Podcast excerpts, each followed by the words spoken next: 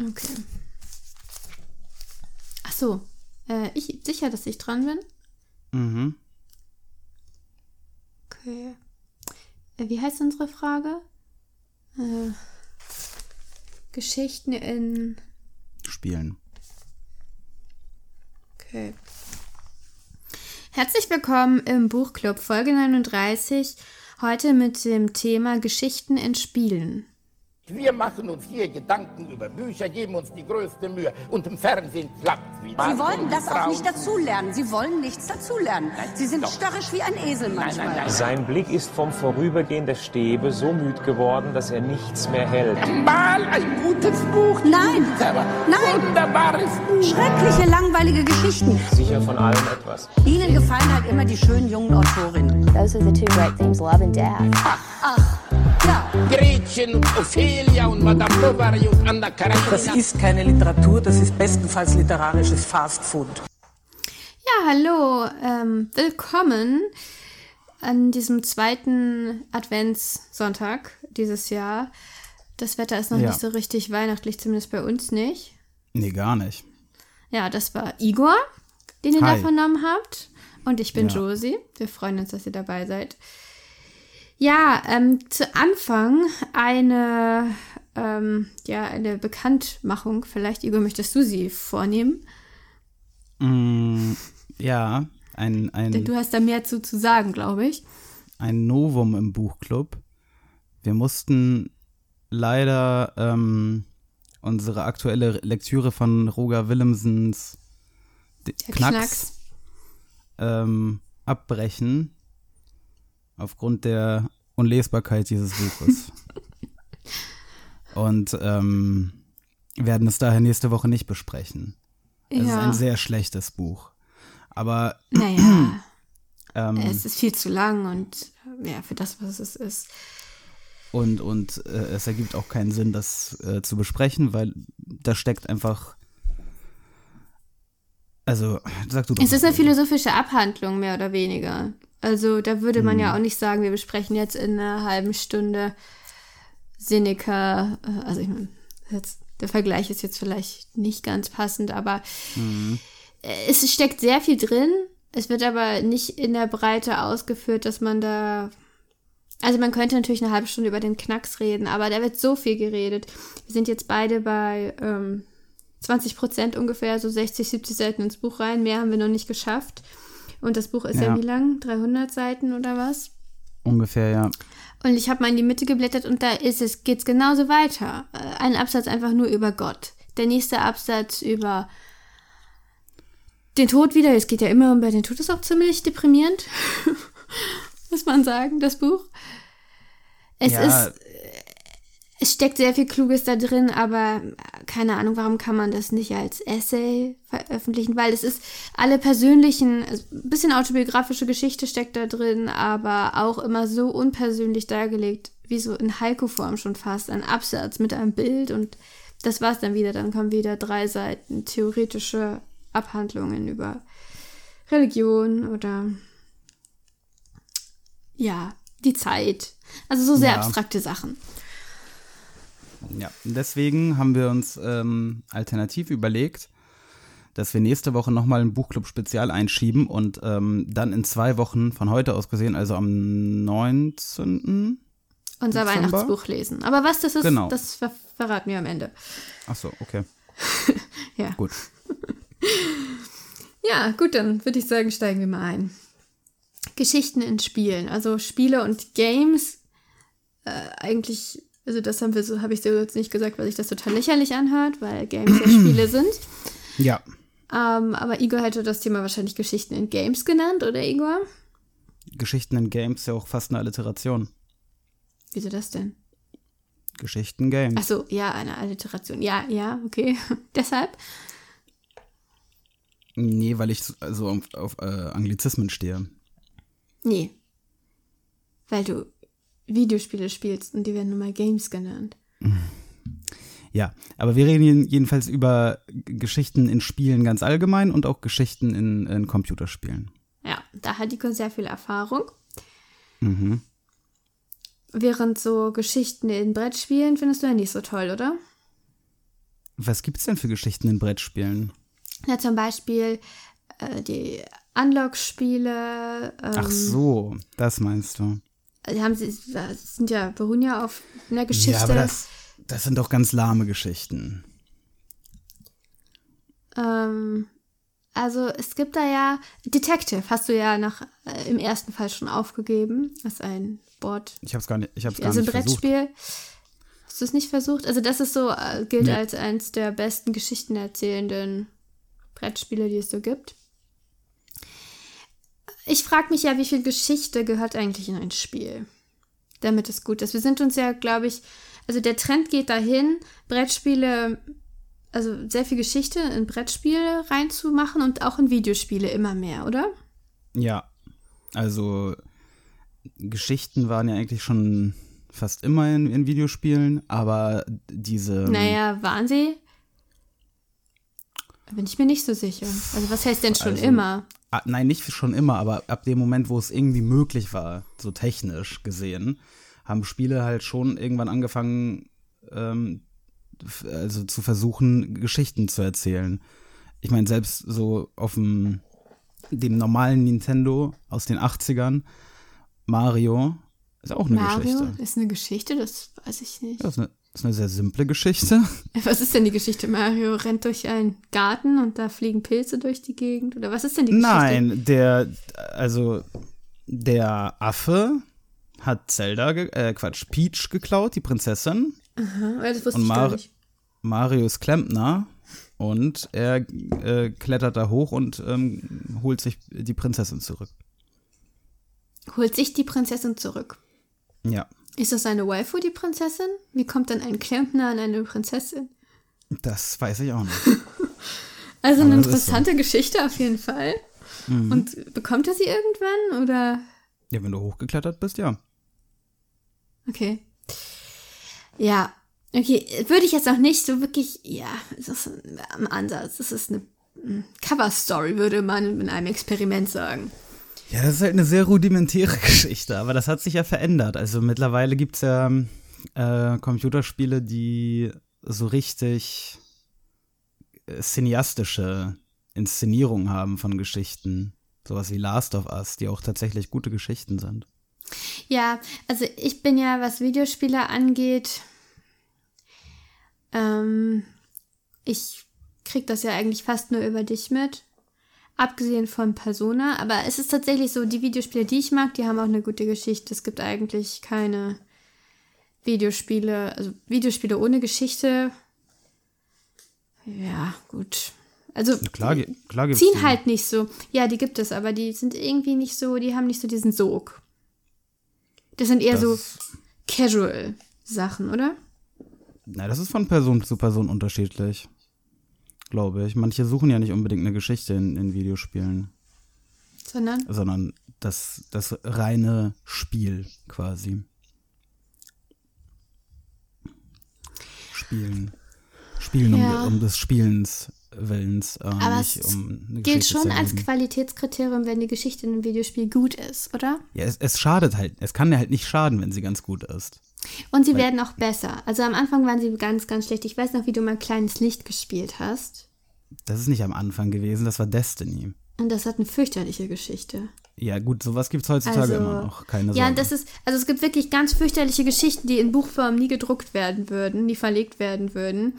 Ja, da, ähm, die, in Messlatte für, für, die Messlatte für Geschichten in Videospielen ist halt so viel niedriger als ähm, ähm, bei Büchern. Und ich bei, glaube, sie wurde Bei Filmen aber. glaube ich nicht. Ich glaube, sie steigt aber. Ja, ja, na klar, Doch, sie bei, steigt. bei Filmen auch. Bei Filmen ist die Messlatte für Geschichten auch niedriger als bei Büchern. ja, nein, nein, ich meinte, dass ähm, die bei Filmen höher wäre als bei Videospielen, aber das glaube ich ehrlich gesagt nicht. Ich glaube, es ist ähnlich. Doch, das glaube ich schon. Also je mehr andere Elemente drin sind irgendwie oder je mehr nicht erzählende Elemente noch mit drin sind, also im Film hast du sehr viel Visuelles und Ton halt und das sind alles Sachen, die quasi ein sensorisches Erlebnis haben, was noch zusätzlich zu der eigentlichen Geschichte wirkt. Und im Videospiel hast du noch mehr, weil du selbst aktiv werden kannst. Ja. Und ich glaube, das setzt vielleicht auch dem der Rolle von Geschichten in Spielen eine natürliche Grenze, weil ja der Spieler Autonomie erleben will, zu einem gewissen Grad, oder? Nein, nicht unbedingt. Es gibt ja G Geschichts. Ähm, Ja, es gibt diese, diese Abenteuer, die total vorgeschrieben sind, wo du halt Genau. Quests machst. Das sind ja eigentlich Genau. fast alle Spiele. Ja. Und dann kannst du da zu einem gewissen Grad kannst du was selber beeinflussen, aber eigentlich nicht viel. aber nicht den, nicht, nicht, nicht, also meist nicht den Verlauf der Geschichte ändern. genau. Ja. Ähm, wobei ich ähm, bei Spielen ist es ja so. Also äh, Persona zum Beispiel ist ja so ein Spiel, wo die Geschichte vorgegeben ist, aber auch nur zu einem gewissen Grad, weil du kannst ja zwischendurch sterben auf verschiedene Art. Du kannst das Spiel ganz unterschiedlich beenden. Das Ende ist offen, ne? Es gibt unterschiedliche Enden, oder nicht? Genau, und ich weiß noch, dass ich bei Persona 3 war das, meine ich, so oft gestorben bin, ja, und in verschiedensten Situationen, also jetzt nicht einfach im Kampf gestorben, dann kannst du einfach vom nächsten ähm, Safe Room weitermachen, sondern gestorben bin auf, aufgrund der Entscheidungen, die ich getroffen habe oder was, und gar nicht Ja. das eigentliche Ende erlebt habe. Und dann musste ich nochmal ein Stück nach vorne und das nochmal spielen und dann kriegst du sogar so eine Trophäe, wenn du irgendwie alle Enden ähm, erlebt hast. Und da denke ich mir, das ist ja eigentlich nicht Sinn der Sache. Du kannst doch, in, kannst doch eine Geschichte nicht einfach revidieren. Und dann ein anderes Ende ausprobieren. Ja. Nee, deswegen, diese Geschichten, die mehrere Enden haben, haben ja ein True Ending. Genau. Ultimatives Ende oder so heißt das meistens. Genau, die anderen sind ja quasi alternative Versionen, die aber nicht Kanon sind quasi. Naja, also nicht Kanon sind. äh, Ich finde das sehr schwierig, so mit der Realität äh, von, also der erlebten Realität zu spielen. Ich möchte schon wissen, was wahr ist. Und auch nur das darf passieren. Ja, ja gut, ja. Ja, du bist ein bisschen strenger als ich. Und dann gibt es ja noch so ein ähm, interessantes Mittelding, also so, so eine Art Spieleinfluss in die Bücher. Kennst du diese Bücher, vor allem für Teenager, glaube ich, wo du selber immer Entscheidungen treffen musst und dann steht da Blätter zur Seite 200 Mhm. Ja, ja, und so weiter. Ja, Ähm, also ich finde es ganz interessant, dass wir eigentlich, wir wollen ja Geschichten erzählt bekommen, aber irgendwie wollen wir sie auch offenbar mit beeinflussen. Das ist so der Übergang von, ja, äh, ja, vielleicht sind das die zwei, zwei unterschiedlichen Mechanismen, die da im Spiel auch aufeinandertreffen.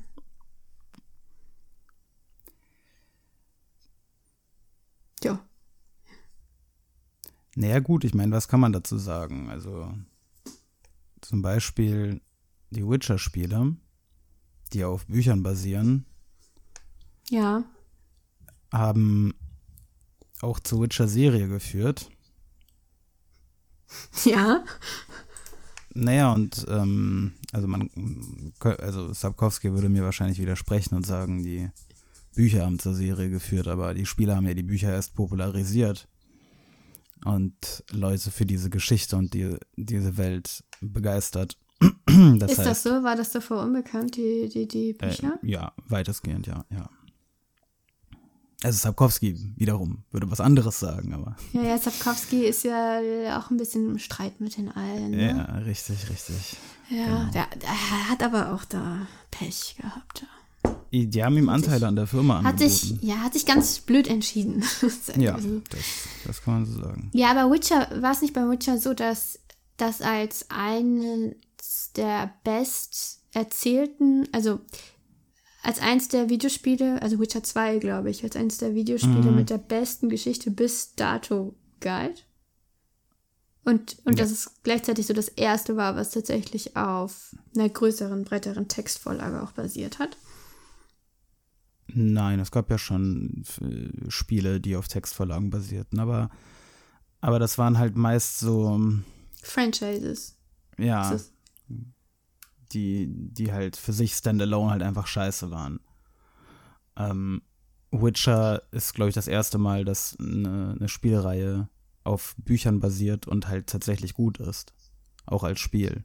Ja, ich glaube, weil sie das halt wirklich ernst genommen haben. Ne? Es gibt ja ganz viel, zum Beispiel Star Wars Sachen, Harry Potter Sachen und meistens sind die vom Spielgefühl her scheiße. Ja, Also Hogwarts Mystery zum Beispiel, so hieß das, ne? das, was du auf, dem dem Handy, Handy. gespielt hast. ja, ja. Das war so ein Scheiß. Ähm, Ja, das war, das war, glaube ich, also das war sicherlich kein gutes Spiel. nee. Ähm, gibt bei Brettspielen halt ganz viel, äh, ganz viel so Sci-Fi-Sachen, die ich zum großen Teil gar nicht kenne. Es gibt Star Wars zum Beispiel und der Battlestar Galactica soll ein richtig gutes Spiel sein. Und das, es ist doch ein Bloodborne-Brettspiel. irgendeine. Es gibt ein Bloodborne-Brettspiel. Mhm. Und hat das gute Reviews? Bewertung? Hm? Ich weiß es nicht, habe ich nicht gesehen.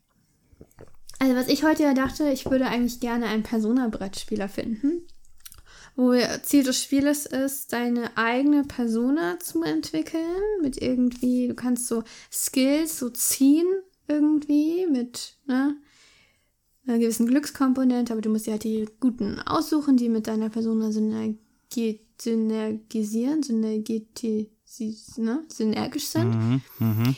Und ähm, das fände ich richtig cool. Mhm. Ich finde, das muss sich mal jemand ausdenken. Ich weiß auch gar nicht, wie, ich weiß gar nicht, wie man eigentlich Spieleautor wird. Das ist eine sehr gute Frage. Wahrscheinlich vorher sehr, sehr, sehr viele Brettspiele spielen und dann so aus den besten Mechanics irgendwas eigenes basteln. Ja, aber ich meine, wie kriegst du das? Das schickst du dann einfach einem Verlag und also ich meine, es gibt ja wahrscheinlich keine Ausbildung dafür. Ja, eher nicht. Und es ist so, also ich beschäftige mich in letzter Zeit sehr viel damit. Das ist so eine typische Vorweihnachtsaktivität bei mir, Brettspiel-Reviews zu sehen. Und dann will ich die Spiele alle haben, aber ich habe niemanden, der sie mit mir spielt. Das kann ich bestätigen, dass sie sich sehr viel damit beschäftigt.